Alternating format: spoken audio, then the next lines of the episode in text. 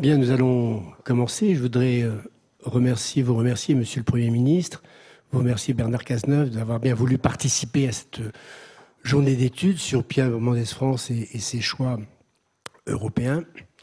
Le, programme a été un petit peu changé parce que M. Bernard Cazeneuve doit nous quitter dans, une demi-heure, trois quarts d'heure. Et c'est M. Laurentin qui, euh, qui, devait animer la table ronde à laquelle vous participiez, mais qui, arrive plus tard. Donc la, table ronde aura lieu juste après votre, votre intervention. Alors, je crois que je n'ai pas besoin de, présenter Bernard Cazeneuve, donc Premier ministre en décembre 2016 à mai 2017. Euh, on se souvient aussi son passage au ministère de l'Intérieur euh, à des moments dramatiques pour, pour le pays. Et, on, imagine euh, les tensions et les épreuves qu'il a dû lui-même subir à ce moment-là. Mais il ne faut pas oublier qu'il était auparavant des, pardon, ministre délégué au, budget hein, en 2013-2014. Donc c'est ici une maison qu'il connaît bien et auparavant encore euh, ministre délégué aux affaires européennes au début du quinquennat de, de M. Hollande en, 2012-2013. Donc voilà des, toutes sortes donc d'affaires, de, dossiers que M. Bernard Cazeneuve euh, connaît bien. Et donc Bernard Cazeneuve est, je crois, avoir beaucoup de choses à dire sur Pierre Mendès France, que, qui, qui, si j'ai bien compris, qu'il admire et, et c'est bien sûr euh, ce sur quoi il va nous parler, je suppose, c'est-à-dire euh, son rapport aux, idées de Pierre Mendès France et, et, les questions européennes d'aujourd'hui. Quel rapport on peut, je suppose, faire entre ce que pouvait penser Pierre Mendès France et, la situation euh, de l'Europe aujourd'hui Monsieur le Premier ministre, avec plaisir, c'est vous qui avez la parole.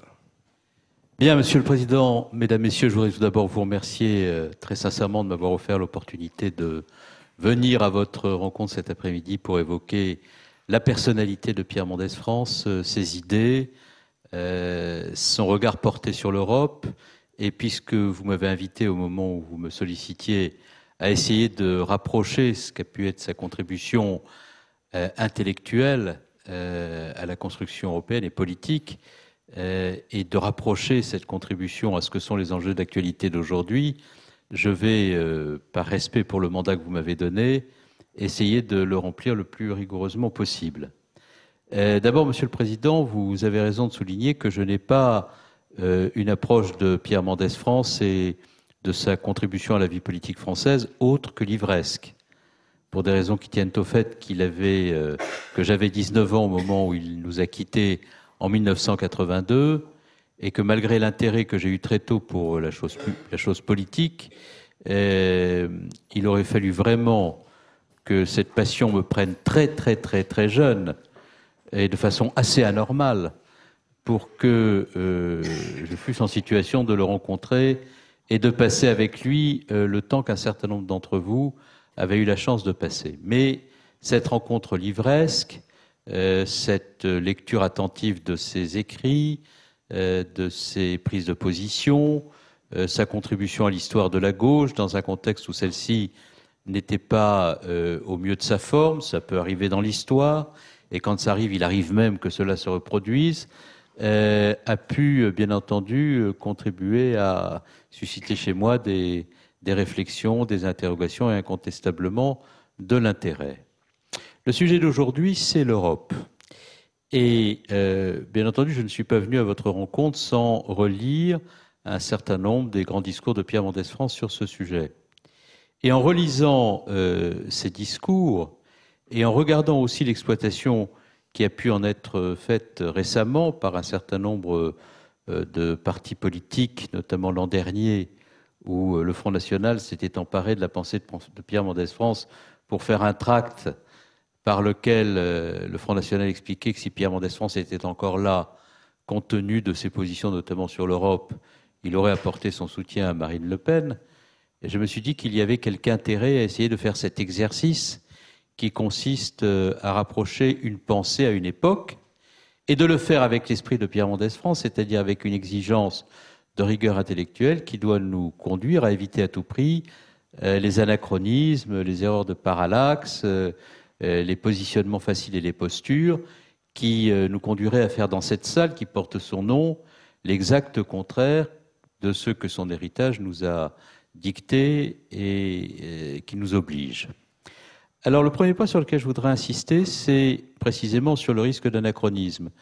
Euh, on ne peut pas lire ni comprendre la pensée de Pierre Mendès France sur l'Europe à l'aune des problèmes qui se posent aujourd'hui, euh, en oubliant tout le chemin qui a été parcouru par ceux qui ont eu à s'intéresser à la question européenne depuis euh, maintenant près de 70 ans. Il faut bien comprendre que lorsque Pierre Mendès France pose le regard sur la question européenne, il pose ce regard en fonction de ce qu'est son expérience personnelle et de ce qu'est précisément le contexte de l'époque. Euh, et ce qui me frappe lorsque je relis ses discours successifs, jusqu'au discours euh, par lequel il a donné euh, son sentiment sur le traité de Rome en 1957, je ne peux pas ne pas constater qu'il y a une préoccupation forte chez lui, que j'essaierai de qualifier, une permanence dans l'expression de cette préoccupation qui est assez fidèle finalement à ce qu'a été la préoccupation de la gauche à l'égard de la question européenne lorsqu'elle euh, a convoqué les valeurs plutôt que les postures, en essayant aussi d'être contributive à la construction euh, européenne lorsque les questions se posaient de façon particulièrement difficile et complexe.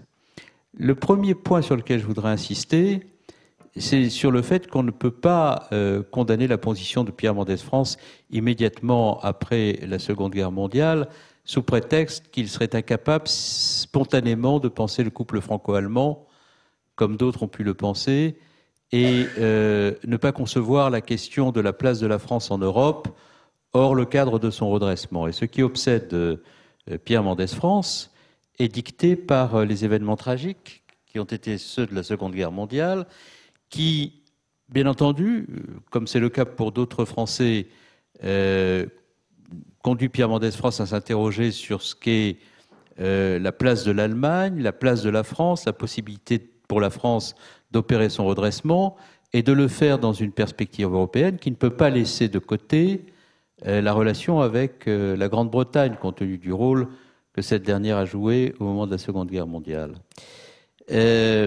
Et lorsque Pierre Mendès France, je relisais cela en préparant euh, euh, notre échange de cet après-midi, indique qu'il faut que la France se redresse d'abord, et va jusqu'à dire qu'il faut qu'elle se redresse avec le charbon de l'Allemagne, et que c'est là la condition euh, d'une étape ultérieure, et qu'elle doit le faire avec le charbon de l'Allemagne dans le cadre d'une relation extrêmement étroite avec la Grande-Bretagne parce que sans cette relation étroite, il n'y a pas de possibilité de prospérité euh, pour ceux qui, euh, en Europe, doivent contribuer à son redressement. il y a deux manières de lire ce positionnement. La première manière de lire ce positionnement, c'est de dire il y a une incompréhension absolue de ce qu'est l'avenir de l'Europe de la part d'un homme dont la rigueur intellectuelle, la profondeur de pensée aurait pu le conduire à être davantage visionnaire. C'est une première manière de poser le problème. Il y a une deuxième manière de poser le problème qui est de dire, c'est quand même très curieux, de la part d'une personnalité aussi perspicace, à la pensée euh, aussi profonde, de privilégier un axe qui est celui de euh, la relation franco-britannique, euh, en ignorant ce qu'est la spécificité, la particularité, la singularité presque insulaire de la culture britannique à l'égard de l'Europe, en ignorant ce qu'est euh, l'intérêt de la relation franco-allemande. Et, puis il y a une autre manière de voir le sujet, qui est de dire nous sommes face à un homme qui a vécu la crise, qui, euh, par sa profondeur, a conduit pour partie, ce n'est pas la seule cause, aux événements de la guerre. Il l'a vécu en développant une pensée sur l'économie qui est faite euh, de rationalité, euh, de valorisation du rôle joué par la planification. Ça peut apparaître totalement étrange aujourd'hui, quand on est un économiste perspicace, de préconiser la planification. Mais au moment où lui s'exprime, vouloir organiser l'économie, les investissements, la politique industrielle, ça, ça, a une pertinence. Et de vouloir que tout cela soit au service, parce que c'est constamment présent dans son discours, d'une politique nationale et européenne qui, par l'effort du redressement, permet aux plus faibles, qui ont besoin de la solidarité, de ne pas se trouver rejetés aux marges. Et c'est à mon avis, mais je soumets ça à votre réflexion collective et à votre sagacité cet après-midi, puisque vous allez là pour ça, cette vision d'une économie non pas qui s'administre, mais qui se redresse en définissant des objectifs pour elle-même et qui voit l'État jouer son rôle, d'une part, d'autre part la volonté de faire en sorte que nul ne soit mis à l'écart par le creusement des inégalités, le libéralisme économique, les cartels et les trusts qui s'organisent de ce processus de reconstruction, qui conduit Pierre Mendès France à avoir quelques interrogations à l'égard de ceux qui, euh, au sein du patronat, ont été très promptes à oublier ce qu'était la dimension tragique de la période qui vient de s'achever et qui sont tout aussi promptes à souhaiter que dans le libéralisme chimiquement pur, l'économie se reconstruise.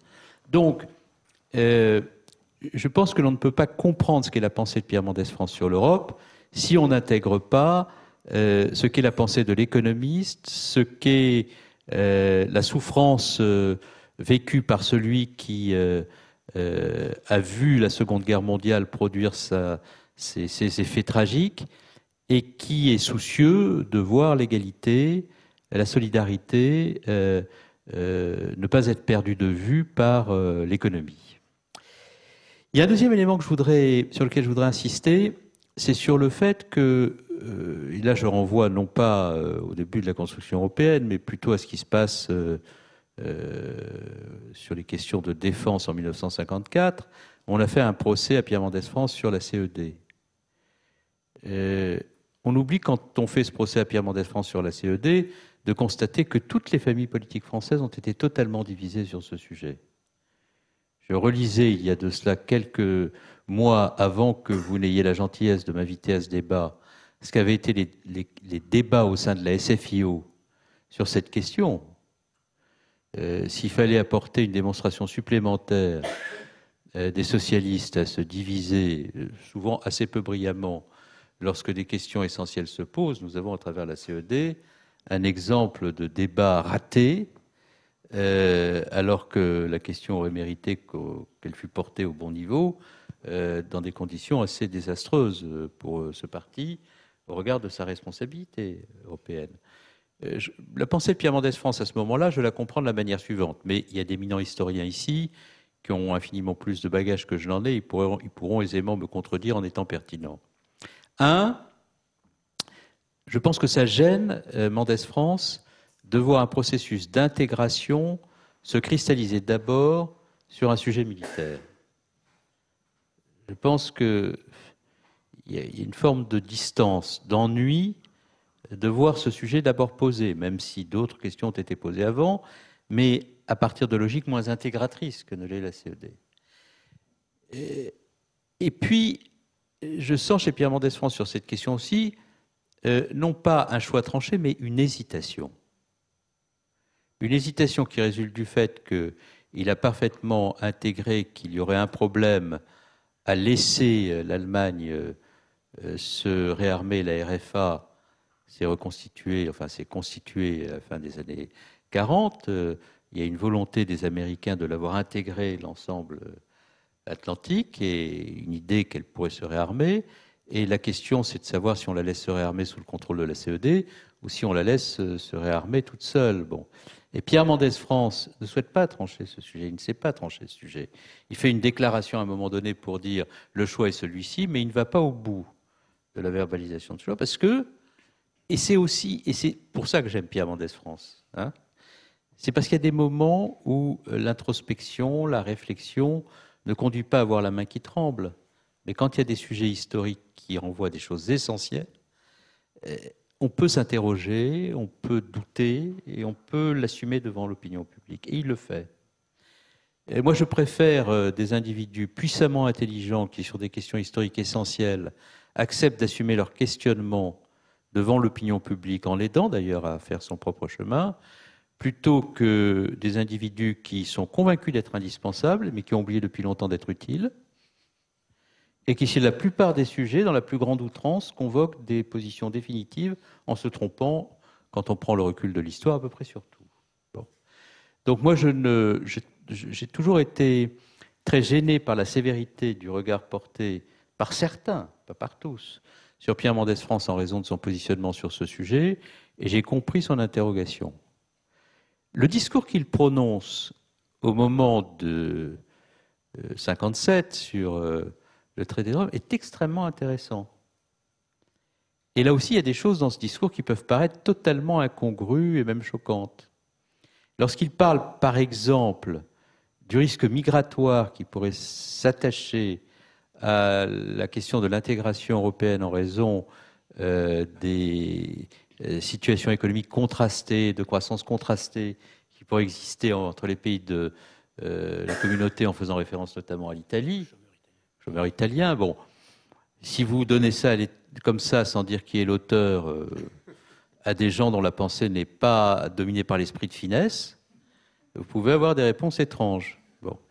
Mais si vous replacez ça dans le contexte de l'époque, euh, vous comprenez que la pensée de Pierre Mendès France, surtout quand vous lisez la totalité du discours, parce que dans le discours il y a cela, mais dans le discours il y a aussi une réflexion très puissante sur les marchés des capitaux, la balance des paiements, euh, la création euh, de positions oligopolistiques qui peuvent créer des déséquilibres entre les pays de la communauté, etc., les déséquilibres régionaux, l'exemple qu'il prend de l'Italie au moment de son unité avec euh, la création d'une puissance dans une partie de l'Italie et d'une faiblesse dans une autre partie, alors que l'unité italienne est présentée à juste titre comme lui comme un processus intégrateur, à l'instar de celui que prétend. Bon.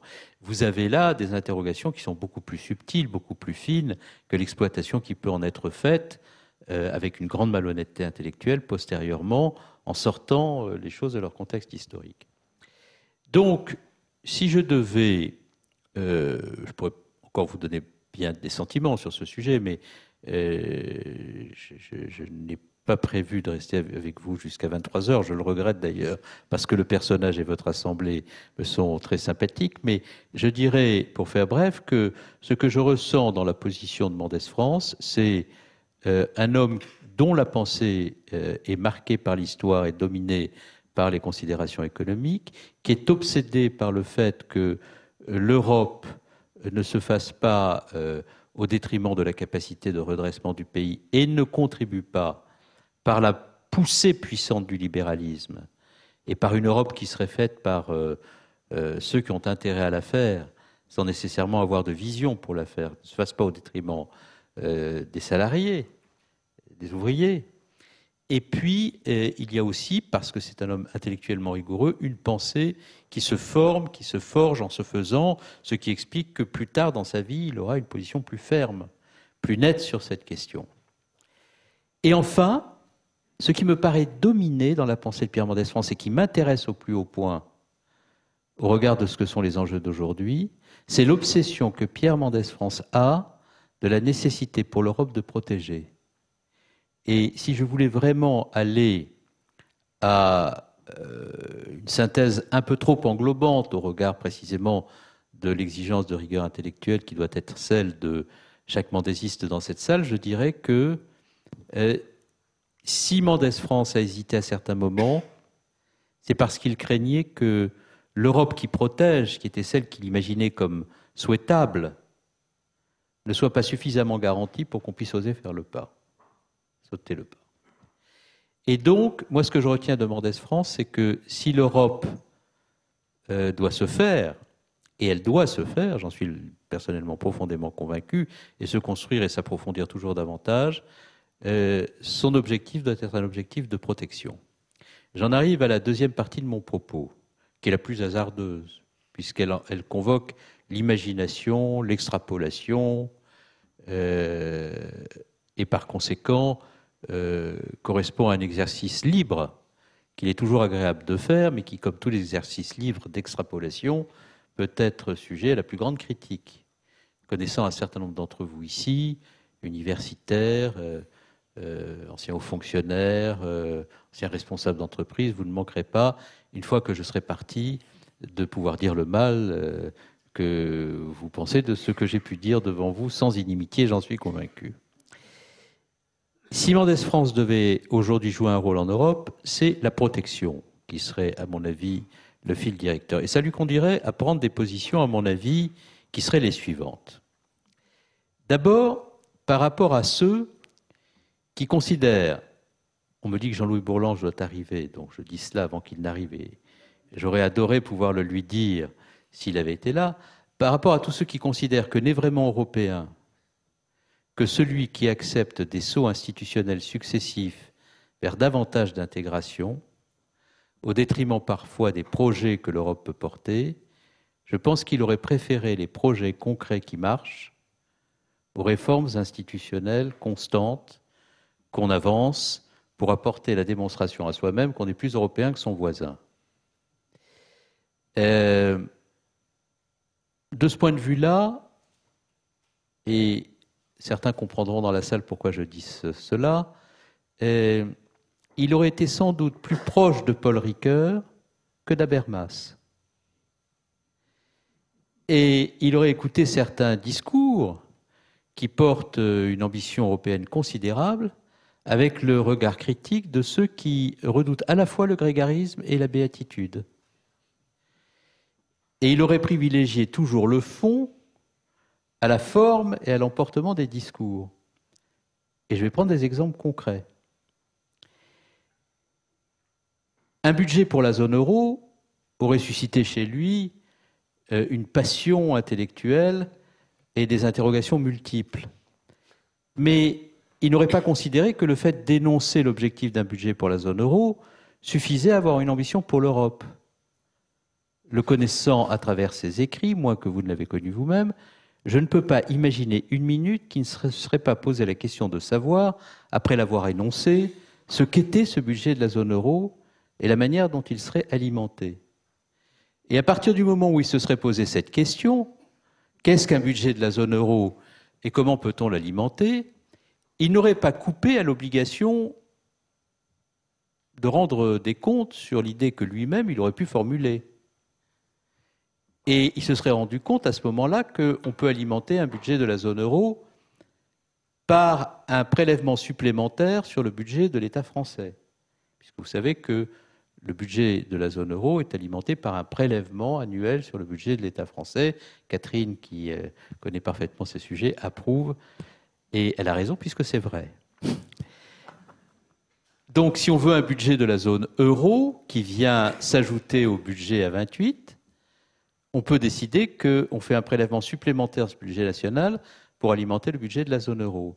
Mais si on fait un prélèvement supplémentaire sur le budget national pour alimenter le budget de la zone euro, ça signifie qu'il y a des choses nationalement qu'on ne peut plus faire et qu'on transfère. Ou alors ça signifie, si on ne change pas le périmètre d'intervention de euh, l'État français, qu'il y a un déficit qu'on creuse. Or, comme il arrive que ceux qui nous proposent un budget de la zone euro sont ceux qui préconisent la réduction des déficits, ils ont là une équation euh, compliquée à résoudre euh, si c'est le chemin qu'ils choisissent. Il y a une deuxième hypothèse qui consiste à expliquer que le budget de la zone euro peut être alimenté, s'il ne l'est pas par un prélèvement sur le budget de l'État, par des taxes supplémentaires. Mais je pense que Pierre Mendès France aurait eu raison, j'imagine qu'il aurait raisonné ainsi, de considérer que renforcer l'adhésion à l'Europe dans un contexte de montée des populismes par une taxe eût été vraisemblablement un chemin hasardeux. Il y avait sans doute une troisième hypothèse qu'il aurait regardée de près, qui consistait à faire d'un outil déjà existant et qui ne fonctionne pas mal l'instrument destiné à alimenter une ambition européenne que l'on aurait pu appeler budget de la zone euro. Il aurait peut-être constaté qu'il existe un plan Juncker, que ce plan est, une enveloppe de 300 milliards d'euros destinée à faire les investissements dont l'Europe a besoin en matière euh, d'électromobilité, euh, d'énergie de demain, de transfert de technologie, d'innovation.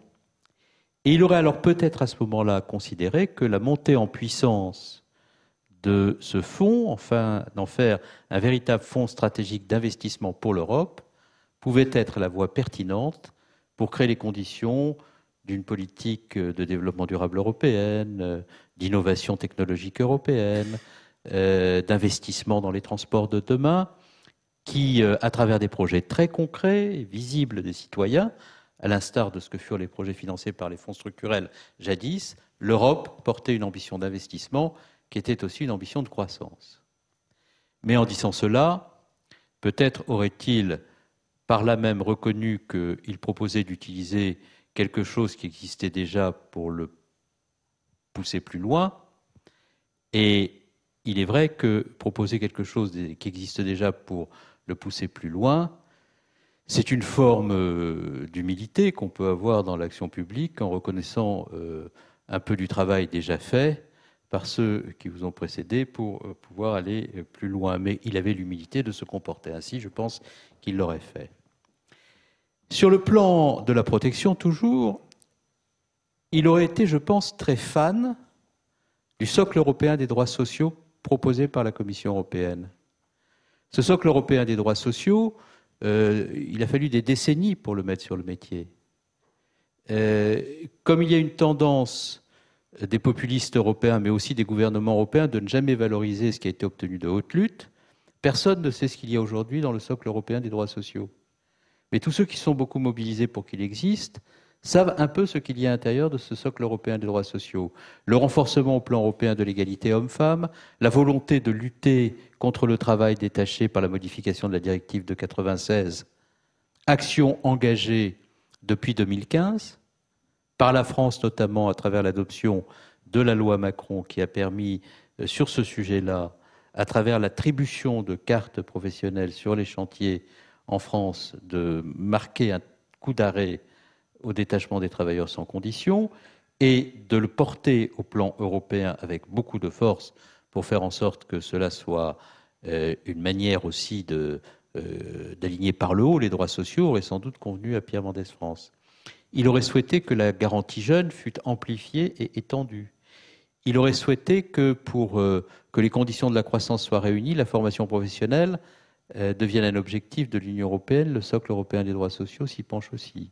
Et donc, il aurait sans doute souhaité, Pierre Mendès France, que euh, l'Europe ait une ambition sociale et que cette ambition sociale se traduise à travers des projets extrêmement concrets qui permettent de faire en sorte que l'Europe parle à ceux qui doutent d'elle. Parce que si l'Europe ne parle pas à ceux qui doutent d'elle, elle n'a aucune chance d'échapper à la pression qu'exercent sur elle les populismes. Je pense que soucieux de la paix et soucieux de la fermeté de l'État dans la lutte contre toutes les formes de violence et notamment contre les terrorismes, il aurait appuyé la montée en puissance de Frontex, il aurait souhaité que le contrôle aux frontières extérieures de l'Union européenne fût renforcé, il n'aurait pas laissé la Grèce seule face aux flux migratoires. Quand je dis la Grèce seule face aux flux migratoires, euh, il y a un système de relocalisation et de réinstallation qui a été mis en place. En revanche, lorsque les migrants sont arrivés sur les îles grecques, l'administration grecque, dans l'état de dérédiction où elle se trouvait, n'a pas été en situation de créer les conditions d'une prise en charge de ces migrants, notamment sur le plan administratif. Il, aurait organisé la solidarité pour que l'Europe reste conforme aux valeurs d'accueil des réfugiés qui, qui, qui euh, est son message euh, fondamental, historique et euh, il aurait fait en sorte que le renforcement de la coopération entre les services de police et de renseignement permette, par une réforme de Schengen, et notamment du système d'information Schengen, d'être plus efficace dans la lutte euh, antiterroriste. Je pense que Pierre Mendès France n'aurait pas réduit la crise migratoire, la question de la crise migratoire, au contrôle aux frontières extérieures. Il aurait voulu un plan très ambitieux de l'Europe à destination des pays de la bande sahélienne notamment, et aurait souhaité que l'Europe soit le continent qui, en matière de développement, euh, et de développement au sens complet, plein du terme, pas simplement l'accompagnement des États, mais l'accompagnement aussi des populations, de leurs projets, à travers le développement du microcrédit par exemple, que cette politique ambitieuse de l'Europe à destination de ceux qui n'ont pas d'autre choix pour des raisons qui tiennent au dérèglement climatique ou à la montée des inégalités que de prendre le chemin de l'exode, que ces populations-là puissent trouver dans une politique européenne ambitieuse une réponse. Voilà ce que je pense qu'aurait fait Pierre Mendès France. Il aurait préféré des projets à des sauts institutionnels. Il aurait préféré euh, une Europe de la solidarité, de la politique industrielle, des droits sociaux, à une Europe euh, qui se réduit à des objectifs de déficit budgétaire à atteindre et qui donne le sentiment parfois, tellement cet objectif devient obsessionnel, de devenir une maison de redressement. Et il n'aurait absolument pas imaginé une minute que des pays qui avaient souffert et qui sont au sud de l'Europe puissent être laissés livrer à leur sort au moment où euh, la spéculation euh, financière et les désordres des banques mettaient l'économie européenne euh, cul par-dessus tête. Voilà, je pense, ce qu'aurait fait Pierre Mendès France. Mais je ne fais que de le penser. Je ne suis pas sûr d'avoir raison. Sans doute est-ce que je me trompe. je me suis souvent trompé sur bien des sujets. Donc peut-être que cette extrapolation vous paraîtra tout à fait saugrenue et tout à fait incongrue. Je voudrais conclure mon propos euh, en vous disant que ce qui, euh, pour moi, reste extrêmement présent euh, de l'héritage de Pierre Mendès France dans le moment où nous vivons sont des choses simples auxquelles je crois. D'abord le fait qu'il existe dans un pays des conservateurs et des progressistes et que ce clivage est indépassable qu'il peut arriver que les forces politiques travaillent ensemble pour le bien du pays et qu'il est hautement souhaitable qu'elles le fassent. Parce que lorsque les difficultés sont grandes, il y a des barrières qui peuvent être, peut être du devoir de ceux qui ont une responsabilité politique de dépasser. Et que ce n'est pas parce que l'on accepte de dépasser des barrières, parce qu'on a conscience de la gravité historique du moment où l'on se trouve, que l'on conteste que ces barrières existent ou que ces nuances demeurent, ou que cette différence de vision ait un sens. Donc, euh,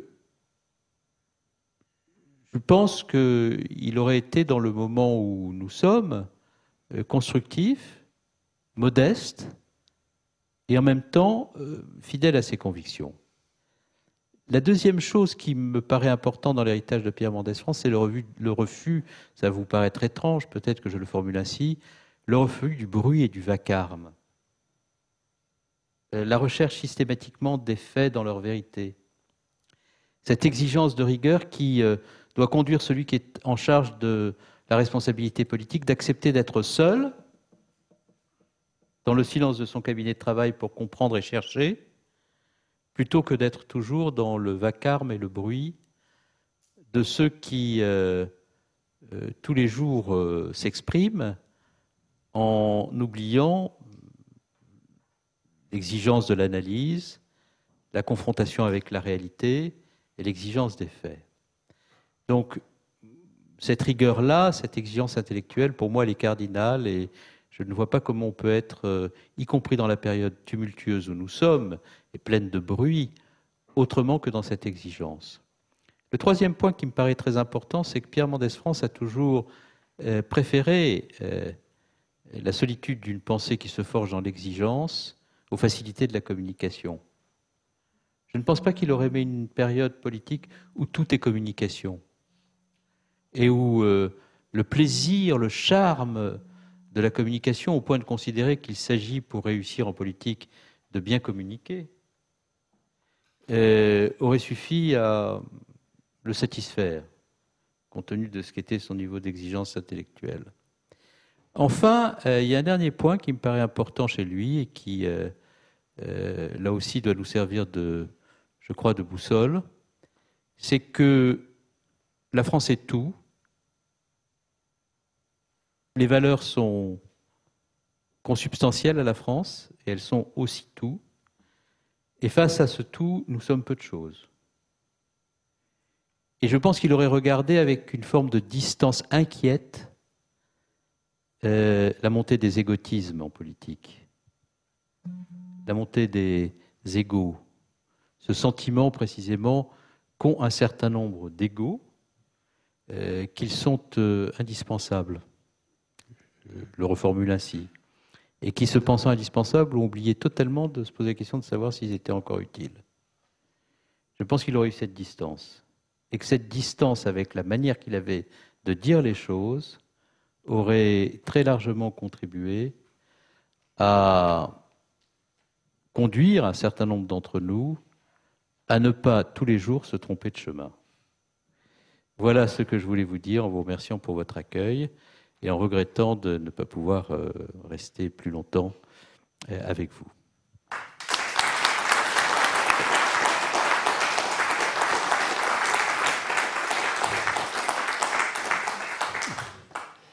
Merci Bernard Cazeneuve, euh, d'une part pour cette réflexion sur Mendès France lui-même, une réflexion stimulante et, très puissante. Merci aussi pour votre réflexion sur l'actualité et ces extrapolations risquées, comme vous le disiez.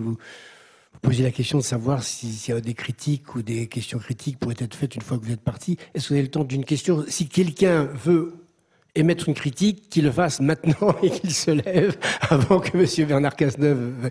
Cela dit, si, quelqu'un veut poser une question, c'est bienvenu. Ce n'est pas une critique, mais euh, il y avait quelque chose de fondamental dans la pensée de Pierre France.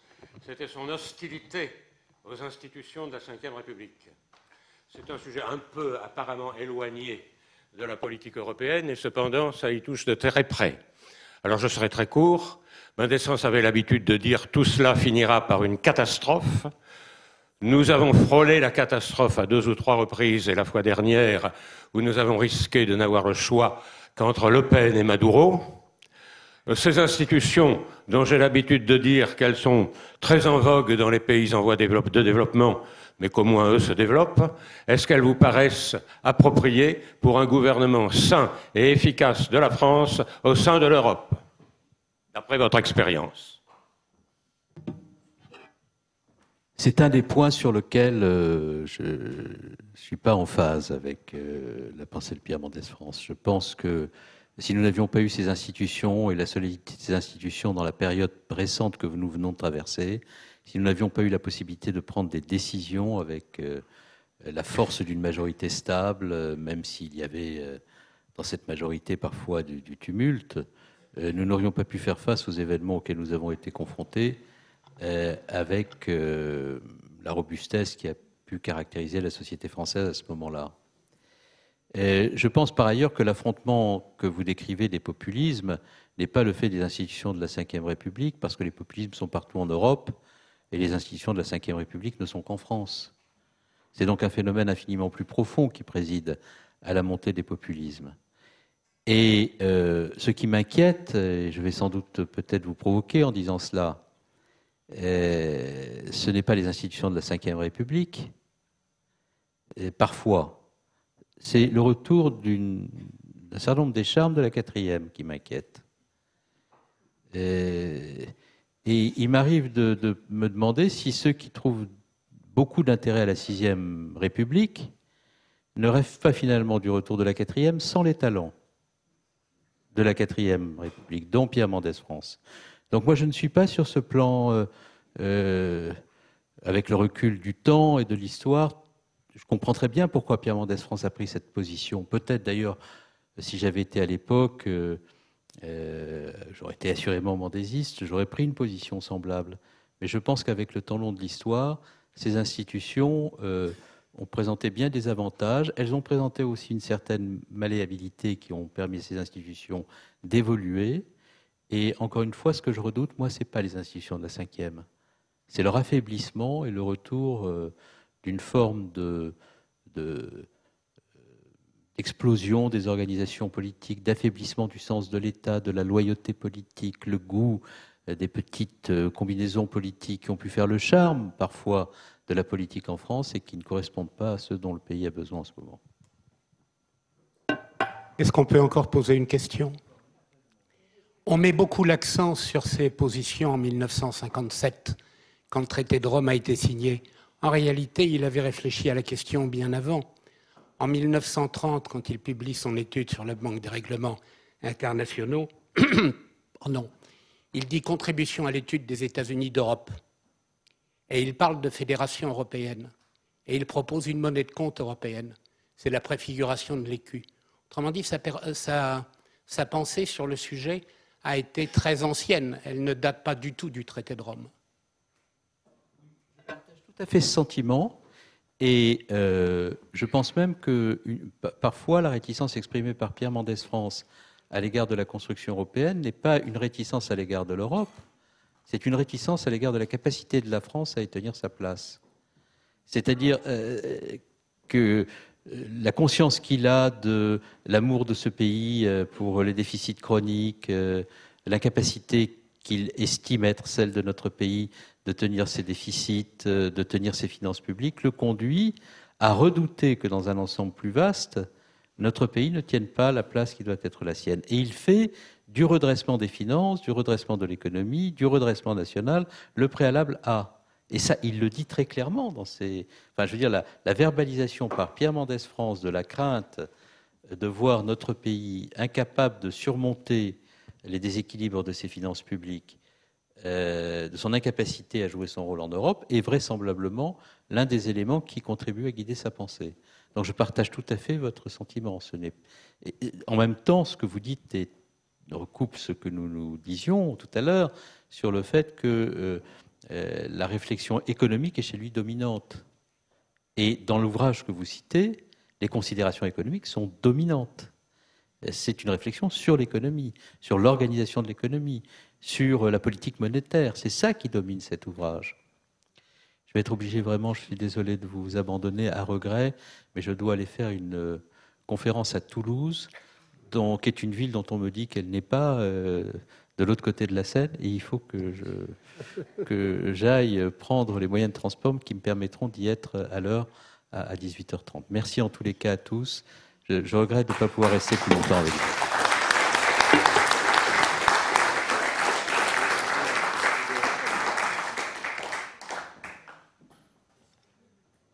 Bonjour, bonsoir.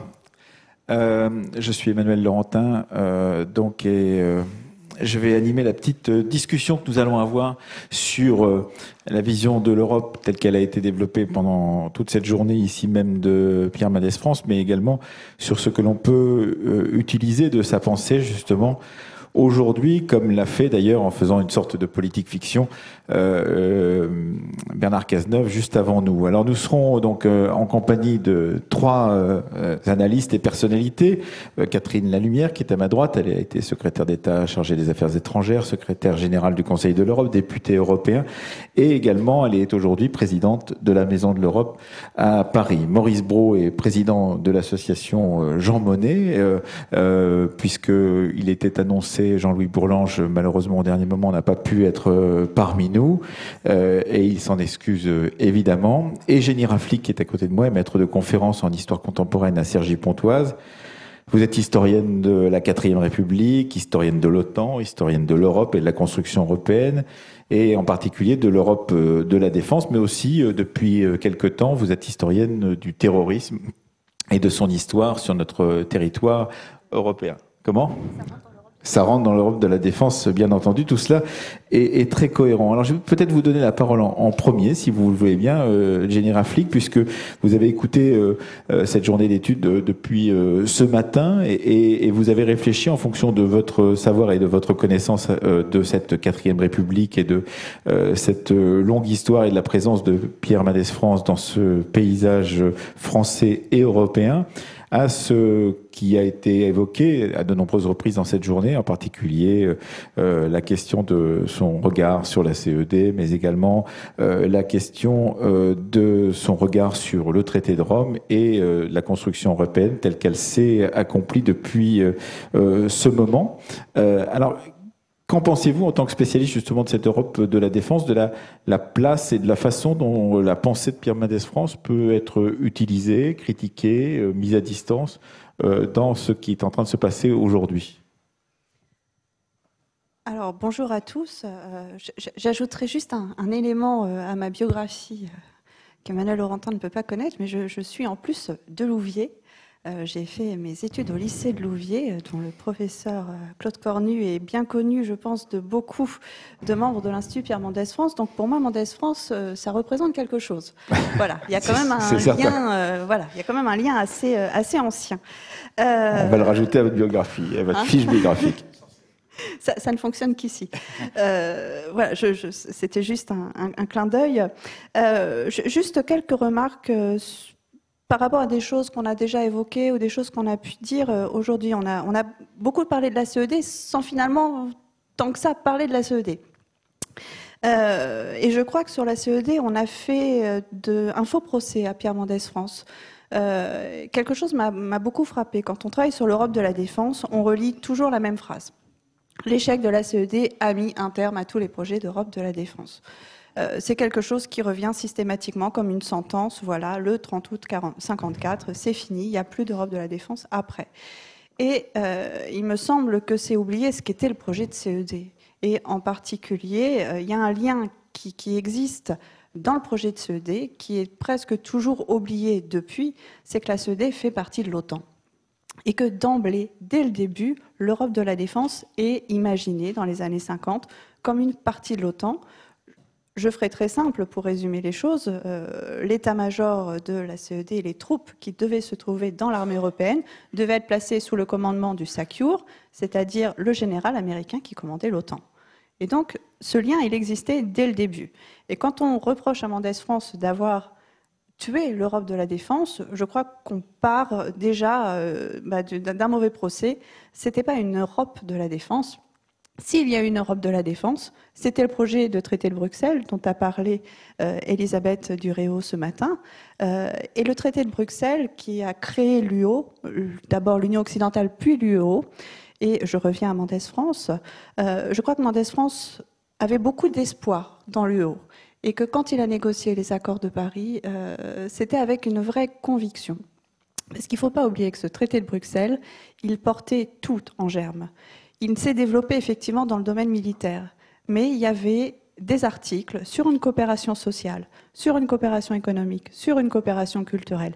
Il y a eu des développements d'ailleurs il y a eu euh, l'UEO a beaucoup travaillé sur les échanges entre jeunes des pays membres. Euh, L'UEO a même travaillé à l'harmonisation de la législation sociale pour les stagiaires des pays membres qui partaient travailler ou faire des stages euh, dans les autres pays membres de l'UEO. Il y avait un potentiel et je crois que Mendes, au moment où il négocie les accords de Paris, espère voir l'UEO devenir un embryon, devenir quelque chose de plus fort. je, je me trompe peut-être, mais je crois qu'il place beaucoup d'espoir là-dedans et qu'il espère que justement cette Europe sociale, cette Europe financière, cette Europe peut-être culturelle, politique, l'UO va pouvoir porter tout ça. Et à ce moment-là, euh, finalement, la piste militaire n'est sans doute pas sa première préoccupation. Il y a l'espoir de susciter un mouvement qui est sans doute un mouvement beaucoup plus, plus large et donc une Europe dans son ensemble un peu, euh, un peu plus importante. Je voudrais euh, sur Mendes vous lire, euh, j'avais prévu quelques citations à, vous lire, alors qui ne sont, hop, je vais les retrouver tout de suite, euh, qui ont été rédigées par quelqu'un qui a travaillé avec lui, mais qui dit qu'il n'est pas mendésiste. C'est Jean-Marie Soutou. la plupart d'entre vous connaissent évidemment le nom. Jean-Marie Soutou, qui dit bien qu'il n'est pas mendésiste, qui d'ailleurs fait un portrait de Mendes un petit peu il dit qu'il est brutal, qu'il est autoritaire. Euh, le, portrait n'est pas, pas forcément flatteur. Il écrit Le mérite de Mendès, et je crois que l'histoire le retiendra, c'est que par ses initiatives courageuses et si peu rentables pour son avenir politique, et là on retrouve un peu les propos de Bernard Cazeneuve, sans doute il n'a pas eu les initiatives qui étaient euh, les plus aptes à favoriser sa carrière politique, et notamment en 1954. Il a déblayé la route de l'entente franco-allemande en levant un certain nombre d'obstacles qui sans doute seraient devenus peu à peu difficilement surmontables, route sur laquelle le général après 58 allait lui-même s'engager. De l'Indochine à l'armée européenne en passant par l'Afrique du Nord, PMF devait d'abord détruire alors qu'il aurait surtout voulu être un réformateur et un constructeur. Il aurait voulu être l'homme de la rationalité économique et sociale et malheureusement, le rôle qu'il a eu et le rôle qu'il a gardé, cette image de non-européens, cette image d'opposant à l'Europe, à la construction européenne. Sans doute le poids, le poids du contexte, le poids des événements a pesé très très fort et, est allé au-delà des convictions, au-delà de l'intérêt. Et finalement, Mendès, comme la quatrième République, a sans doute assez été largement victime de ce contexte politique très très défavorable. On l'a évoqué, 54, c'est quand même la fin de l'Indochine, euh, juste après Dien Bien Phu, ça pèse très fortement. On est en pleine querelle transatlantique. Les relations avec les États-Unis sont très très mauvaises en 1954. Une énorme crise de confiance dans l'allié américain. Évidemment, construire l'Europe de la défense qui place les, armées européennes sous l'ordre d'un général américain, quand on n'a pas confiance en cette armée américaine, ça pèse très très fortement. Mais on est aussi au début de la guerre d'Algérie, qui commence aussi à peser très très fortement sur le contexte. Sans compter, 54, ce sont aussi les très grandes difficultés économiques, le contexte que vous connaissez, l'appel de l'abbé Pierre, euh, cet hiver terrible, la crise du logement. Il faut rappeler que seulement 20% des logements ont été reconstruits en 54, 20% des logements détruits pendant la Seconde Guerre mondiale. Ce contexte porte très fortement et Mendès ne peut pas faire ce qu'il veut. Il est obligé de faire avec ce qui est le cadre de l'époque. Euh, à, propos de ces relations avec, euh, l'OTAN euh, et avec les États-Unis en particulier, est-ce que vous pouvez préciser ce que vous avez perçu de son action, de son regard, général flic Grenouillot, à partir des travaux que vous avez menés à la fois sur l'OTAN, à la fois sur la 4 République et sur la construction européenne? Alors, moi, j'ai vraiment eu le sentiment, j'ai pas mal travaillé sur les, papiers de Mendès France avant qu'ils déménagent, lorsqu'ils étaient encore facilement accessibles. J'ai eu le sentiment d'un grand malentendu. Euh, Mendès France connaît bien les États-Unis. On a évoqué ce matin son parcours international. Il a travaillé dans énormément d'institutions américaines. Il a beaucoup d'amis aux États-Unis. Il connaît très bien. Euh, et il y a une méfiance américaine à son égard, dont il se défend en permanence, mais dont il est victime. Il y a vraiment un très très grand malentendu. Euh, et Mendès incarne finalement sa politique à l'égard des soviétiques est absolument pas comprise. Sa politique à l'égard de l'Indochine est absolument pas comprise. Euh, et il va susciter toutes les crispations. Le pire étant que les communistes votent pour lui, ce qui est finalement le, comble. Alors, ils ne comptent pas les voix, mais ils ont voté pour lui dans une période où ils sont en systématique opposition. Ça concrétise les méfiances américaines et il y a vraiment un, malentendu, un poids très très fort autour de ce, regard. Euh, peut-être que ceux qui l'ont connu pourront, euh, pourront dire si mon intuition est vraie ou fausse, mais j'ai l'impression que Bandès en a beaucoup souffert à l'époque. Je pense qu'il a, a vécu ça de façon très très douloureuse.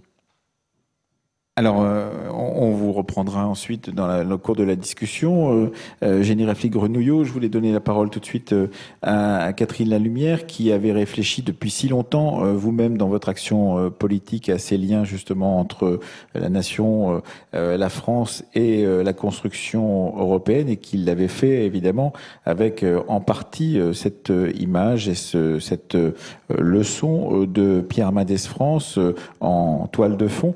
Qu'est-ce que vous pensez justement de ce qui vient d'être dit euh, par euh, Jenny Rafli Grenouillot et en particulier de cette idée qu'il y aurait eu un malentendu C'est souvent ce que l'on dit quand on, on parle d'un homme politique ou d'une femme politique qui n'a pas réussi à se faire entendre. On dit il y a eu malentendu, mais néanmoins le travail du politique c'est aussi de se faire entendre si c'est possible, bien entendu en l'occurrence. Euh, est-ce que vous pensez justement que euh, c'est un déficit de compréhension, c'est euh, une inadéquation entre le moment de l'énonciation du, problème et la société dans laquelle ce problème est, perçu? Qu'est-ce que vous pensez de, tout cela vis-à-vis de, ce regard porté sur l'action de Pierre Mendès France au niveau européen, Catherine Lalumière oui, et la réunion d'aujourd'hui l'a montré depuis le début. On ne peut pas dire que euh, Pierre Mendès France est l'image euh, d'un euro convaincu, enthousiaste et euh, bon et entraînant les foules sur le chemin de la construction européenne. Ça, c'est vrai. Et d'ailleurs, dans ses mémoires, si j'ai bonne mémoire, euh, Jean Monnet dit que euh, vraiment euh, Madès euh, ne l'apprécie pas beaucoup. Quoi. Et On verra ça tout de suite après. Et c'est vrai que Mendes France n'a rien fait pour être un fanatique de l'Europe de son époque. Mm-hmm. Et là, je voudrais vraiment insister là-dessus la chronologie et la période, c'est très important. Euh, Mendes France euh, est au pouvoir très peu de temps, en réalité. Mhm. Euh, sept mois et demi comme président du Conseil. Le reste du temps, il est parlementaire, il est spectateur, il est commentateur, il est inspirateur, mais il n'a pas véritablement le pouvoir de décision. Et par ailleurs, enfin, c'est la brièveté et en même temps, on est quand même dans les premières années de la construction européenne. Et euh, après, ben, il va mourir en 82, mhm. hein, euh, ça fait quand même déjà un bail. Et l'Europe n'a cessé de se transformer, et le contexte international aussi. Donc, les jugements qu'on peut porter sur son action, sur ses positions, il faut les situer dans le temps. Dans le contexte en question. Et dans le contexte dans lequel il prononce ses paroles ou il euh, écrit certaines. Euh, une remarque quand même. Dans les années 30, il écrit un petit ouvrage, un ouvrage, euh, et il parle des États-Unis d'Europe. Hmm. Ce qui a été rappelé tout à l'heure, oui. Ça a été rappelé, oui. Excusez-moi, ça m'a échappé. Mais il prononce quand même le mot États-Unis d'Europe, et on est avant la guerre. Hmm. Bon. Ça montre que a priori, si vous voulez, c'est pas un gros mot pour lui, c'est quand même quelque chose d'envisageable. Alors, euh, ceci étant, euh, dans la période donc qu'il vit, c'est certain, et ça a été dit maintes fois, et c'est vraiment ce que je ressens aussi, sa préoccupation numéro un, c'est la France. Alors, il faut dire qu'on est dans la période de reconstruction de la mhm. France. Et ayant des responsabilités politiques, évidemment, il, il privilégie la reconstruction de la France. Il est obsédé par cette reconstruction et il doit le faire. Si ce n'est pas lui, ce sera qui? Donc, euh, sa vision de l'Europe s'inscrit dans une priorité autre qui est la France. Et je crois que c'est constant, quels que soient les domaines, les sujets, il y a toujours à un moment donné quelles sont les conséquences pour la France? De quoi la France a-t-elle euh, besoin. Ce n'est pas une vision régressive et fermée d'une France des nationalistes. Ça n'a jamais été son cas. Mais pour autant, il a le souci de la France et il va porter des jugements sur l'Europe de son époque en fonction des conséquences de la France et des conséquences pour le rétablissement de, la France. Euh, ce que je vois aussi, c'est qu'il est très soucieux des rapports de force en Europe, toujours pareil, pour préserver l'hégémonie de la France, parce qu'il veut quand même nous mettre sur le premier, la, première, marche. Oui. Euh, et c'est pour ça, par exemple, qu'il attache beaucoup d'importance à ce que dans l'Europe, le, Royaume-Uni ait une place importante. Parce qu'il connaît l'Allemagne, il sait ses possibilités, et il redoute l'on donne trop de pouvoir à l'Allemagne, quel que soit le domaine, y compris militaire d'ailleurs. Donc il va euh, se préoccuper beaucoup de rééquilibrer avec le, le Royaume-Uni. Et puis, il y a les choix politiques. Il reproche à, au marché commun, et il le dira dans son fameux discours euh, au moment de la ratification du traité de Rome. 57. Il dit on ne parle que du marché autrement dit du libéralisme. Et ça lui déplaît. Le libéralisme, il n'est pas totalement contre le libéralisme en économie, mais, et le mais est très important pour lui, il le dit à plusieurs reprises, il fallait d'abord du politique. Il appelle parfois d'ailleurs de la démocratie. Mais en fait, on s'aperçoit que il donne à ces deux mots le même sens. Autrement dit, avant de parler du marché, du libre-échange, etc., il faut un cadre politique. C'est-à-dire, il faut savoir où on va. Quel est le projet Le sens du projet. À partir de là, si on a un cadre, on sait le sens, les principes, les valeurs, alors on pourra s'occuper du marché. Mais on aura préalablement ce cadre. Et il constate que le traité de Rome n'a pas ce préalable, que le cadre politique n'a pas été défini, le sens du projet n'a pas été véritablement défini. Et on voit d'ailleurs quelles sont ses préférences en ce qui concerne ce cadre politique.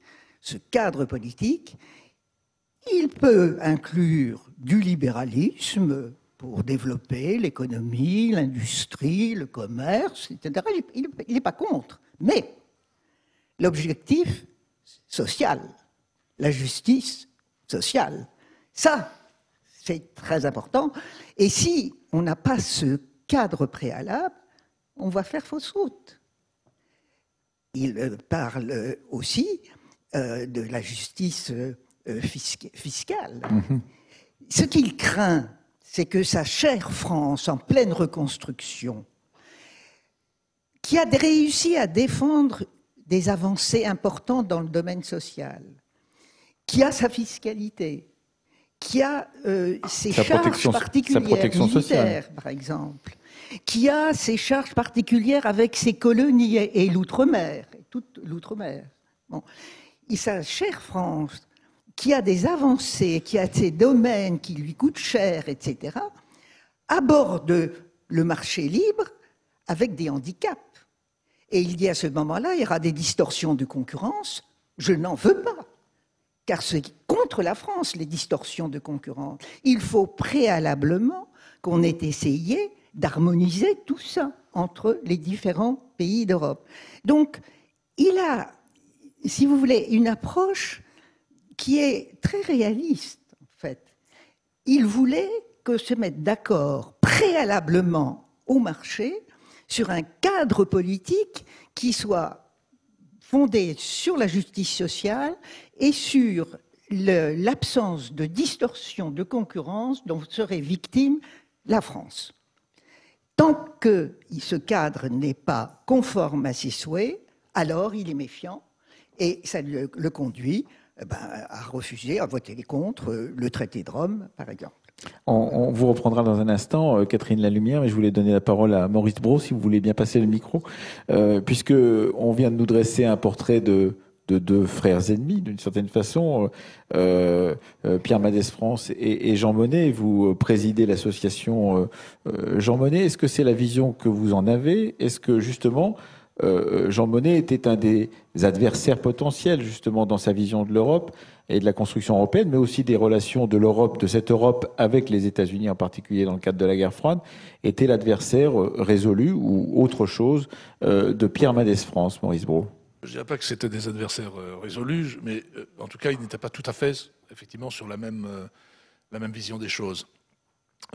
comme l'a très bien rappelé Catherine et Bernard Cazeneuve aussi tout à l'heure, il